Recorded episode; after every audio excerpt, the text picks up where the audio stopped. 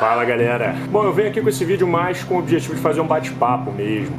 pra quem tá ligado aí nas redes sociais, pra quem acompanha o pessoal, vocês devem ter percebido que esse fim de semana agora rolou um encontro tipo, fenomenal, sabe? Foi o encontro dos maiores divulgadores científicos aqui da internet e o objetivo foi a gente se encontrar, pra gente conversar, trocar uma ideia e ver se a gente consegue se unir para fazer alguma coisa legal junto pra internet. Por enquanto ainda não posso falar o que, que a gente decidiu, porque tem muita coisa sendo resolvida ainda, mas fica esperto que vem muita coisa maneira aí pela frente. Mas a parada é que houve muita discussão, houve muito debate esse fim de semana, e isso me fez refletir sobre algumas coisas. Algumas reflexões que eu acho que seria interessante de trazer aqui para vocês. E uma delas, cara, é de que a gente tá vivendo um período de revolução e muita gente, talvez a maior parte das pessoas, não tem a menor consciência disso. E eu acho que toda essa reflexão gira em torno da pergunta: a ciência pertence a quem afinal?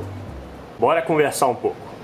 Bom, a parada é que a ciência sempre pertenceu a poucas pessoas, ou a elite na maior parte das vezes. Bom, você tinha os engenheiros no Egito, na China você tinha a maior parte da ciência sendo aplicada nos grandes navegadores. Até na Grécia Antiga, onde você teve a revolução da, da, forma do conhecimento com Sócrates, né? Você tinha a ideia dos que participariam da eclésia, né? Que seriam o povo mais rico, o povo mais nobre, porque eles teriam escravos para trabalhar para eles, então eles teriam mais tempo livre para pensar. Logo, a elite estava sempre armazenando a maior parte do conhecimento. Durante toda a Idade Média, você tem o conhecimento focado nas mãos da igreja ali na parte da Europa. A igreja investiu em várias universidades, como Oxford, por exemplo, que foi uma das mais antigas, e ela dominava parte do conhecimento. A maior parte das pessoas eram analfabetas e não havia o menor incentivo para que elas aprendessem a ler, para que elas tivessem acesso à Bíblia, já que a Bíblia era lida em latim, ela era escrita toda em latim. Isso preservou o poder do conhecimento na mão dos religiosos durante muito tempo. E esse monopólio do conhecimento foi se mantendo muito forte até na época de Martim Lutero, mais ou menos, se não me engano, foi no século XVI, que foi o monge que discordou desse monopólio do conhecimento na igreja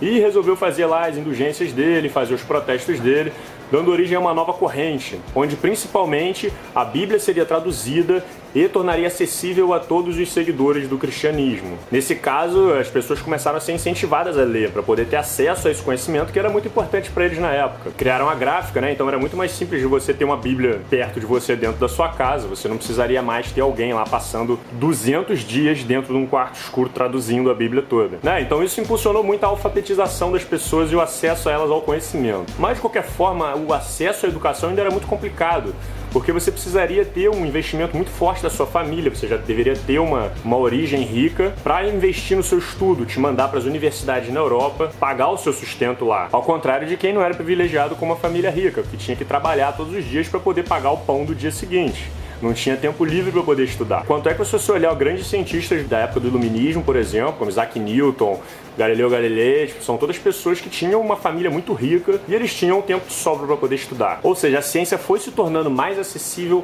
mas ela ainda continuava presa na mão de poucas pessoas. O tempo foi passando e já no século XX você tem sistemas de alfabetização em massa das pessoas e o incentivo do estudo obrigatório surgindo em vários países, onde trabalho infantil é proibido e a pessoa deve estar ali se alfabetizando e estudando durante a sua infância. Isso foi um passo enorme a caminho da divulgação do conhecimento, mas ainda era um pouco complicado comparar comparado com hoje em dia. Eu, por exemplo, cara, eu lembro de ter feito trabalhos e pesquisas do colégio consultando a enciclopédia que tinha lá em casa, tá ligado? Essa geração nova aí não faz nem ideia de que porra é essa, cara. Mas era uma porra desse tamanho, assim, ó, de 45 mil livros cada um dessa grossura, e era tipo um dicionário, sabe? Que você tinha que você ia olhando pela, pelas letras e ia procurando os assuntos, e aí você pegava o livro certo. Era um dicionário gigantesco de conhecimento, basicamente. Mas assim, convenhamos, cara.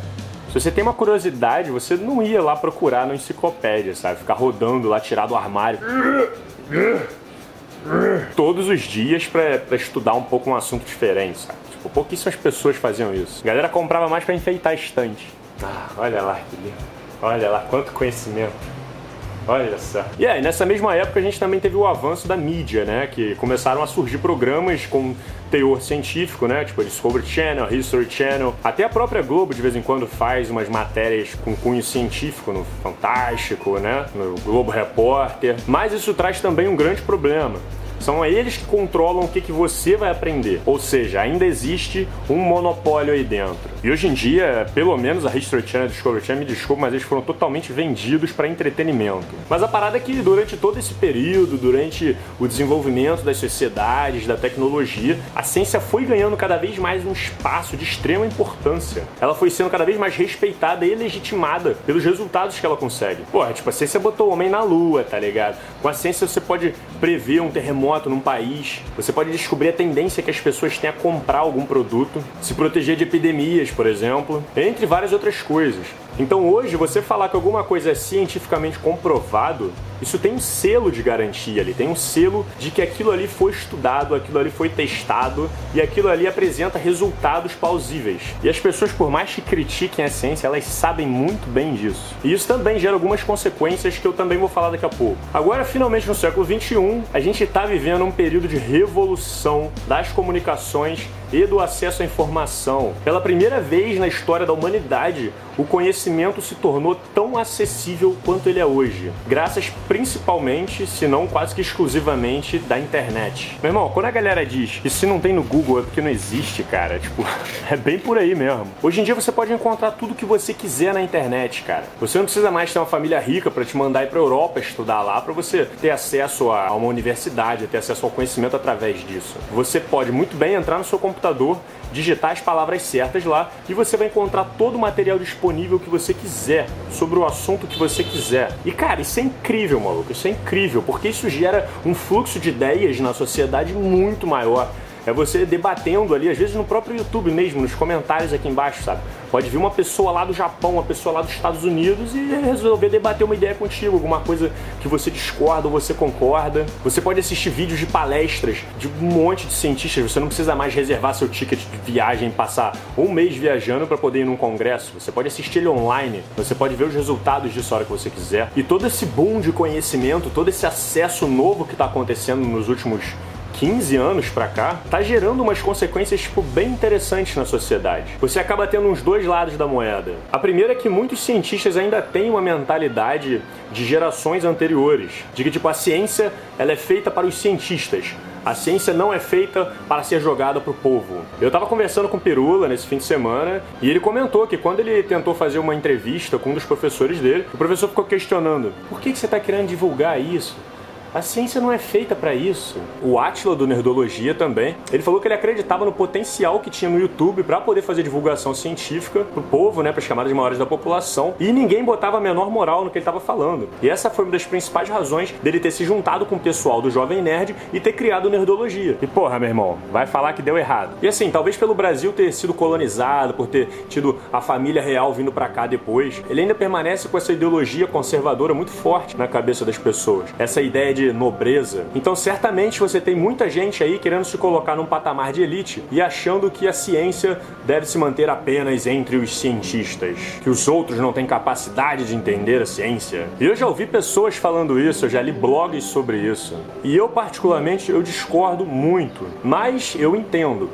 Eu discordo, mas eu entendo. E é aí que a gente entra no outro lado da moeda, que é o reflexo desse impacto, dessa revolução que a gente está vivendo. E a parada é, o conhecimento está caindo no colo das pessoas do nada. Então muita gente ainda não sabe lidar com isso. As pessoas não sabem o que é ciência. O que as pessoas sabem é, hum, se falou que é cientificamente comprovado, então é certo.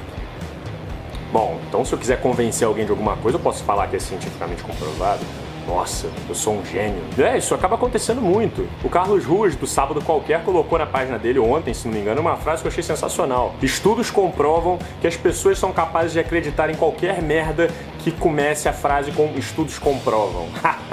Não, eu achei genial e é basicamente isso. Essa acessibilidade da ciência faz com que as pessoas acreditem em qualquer coisa e sejam manipuladas por outras pessoas por informações falsas, tendenciosas, atrás da legitimidade do selo ciência, o que gera muitos problemas. Então, assim, muita gente misturando, tipo, astrologia com ciência e, porra, maluco, física quântica, cara, física quântica. Eu tava conversando com o Davi, do Primata Falante, que ele é físico, ele tem um canal muito legal no YouTube também. E ele falou, cara, que na área dele é tipo um apocalipse em relação a isso, sabe? Porque a galera pega a física quântica, cara, e faz o que bem entender com ela. Ele tava me falando que sai tipo uma matéria assim: ah, descobriram que o elétron consegue atravessar uma parede quântica. Como será que ele faz isso? Tá, essa é a questão científica. Vamos descobrir como será que ele faz isso. Quando isso cai na mão do povo, o que a galera fala? Ai, moleque, você não sabe, física quântica descobriu que dá para voltar no tempo, que dá pra gente fazer telepatia, e dá pra mover as coisas só com o poder da mente. Pô, é foda, cara. Isso é você distorcer completamente a afirmação feita no início. Eu não sei se vocês já viram um filme chamado Lucy, que basicamente o filme é a história de uma mulher em que ela acaba ingerindo uma quantidade alta de uma droga que faria com que a pessoa ficasse mais inteligente. Então nisso ela usaria tipo 100% do potencial do cérebro dela. Só que, cara, o filme ele vai tão longe, maluco. O cara que fez esse filme tinha uma imaginação assim surreal, tá ligado? Porque a mulher ela começa a fazer telecinésia, a mulher faz uma porrada de coisa até que chega no final em que ela se torna matéria e ela volta no tempo e ela vira tipo luz, sabe qual é? Ela vira o universo, assim. Cara, o filme pode ser interessante, mas ele tem que ser visto como um filme de ficção científica ou um filme baseado em teorias não científicas. O que não pode é o filme ser visto como conteúdo científico, porque não é. E isso confunde as pessoas. Então, assim, antes que as pessoas comecem a reclamar, ah, Slow, para de ser chato, cara. Deixa as pessoas acreditarem no que elas quiserem. Eu sei, eu sei e eu deixo as pessoas acreditarem no que elas quiserem, de verdade. Eu sou, tipo, bem tranquilo em relação a isso. Mas é extremamente importante em que as pessoas tenham consciência da separação entre o que elas estão acreditando entre o que é ciência. Porque são duas coisas diferentes. Essas coisas não podem se misturar. Eu tenho um amigo meu, cara, o Leônidas, um amigo meu de faculdade, gente boa pra caralho. E ele, assim, ele saca muito de astrologia. Ele saca muito.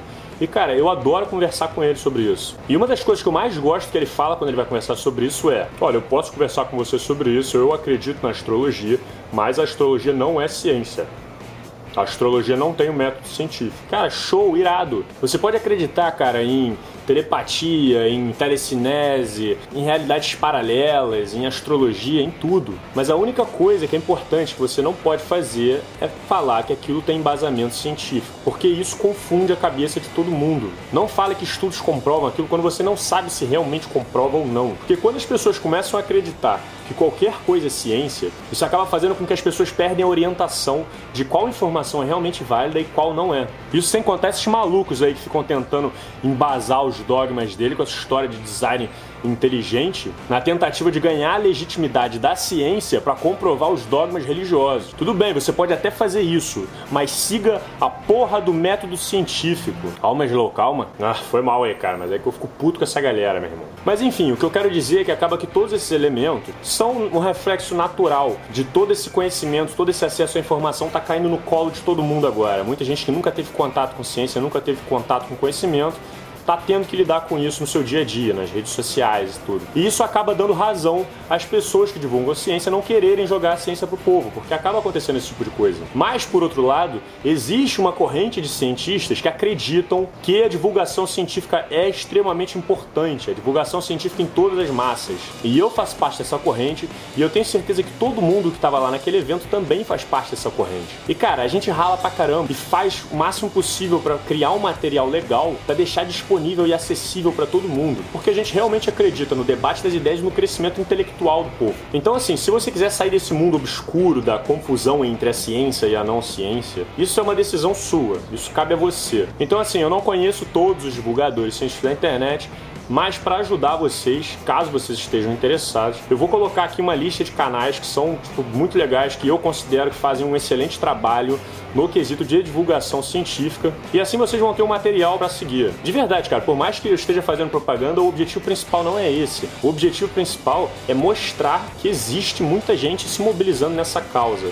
para mostrar para gerações anteriores mais conservadoras de que é possível sim fazer esse divulgamento científico para o povo de uma forma plausível, de uma forma que dê certo, que seja bom para todo mundo. E sabe por quê? A ciência pertence a todo mundo.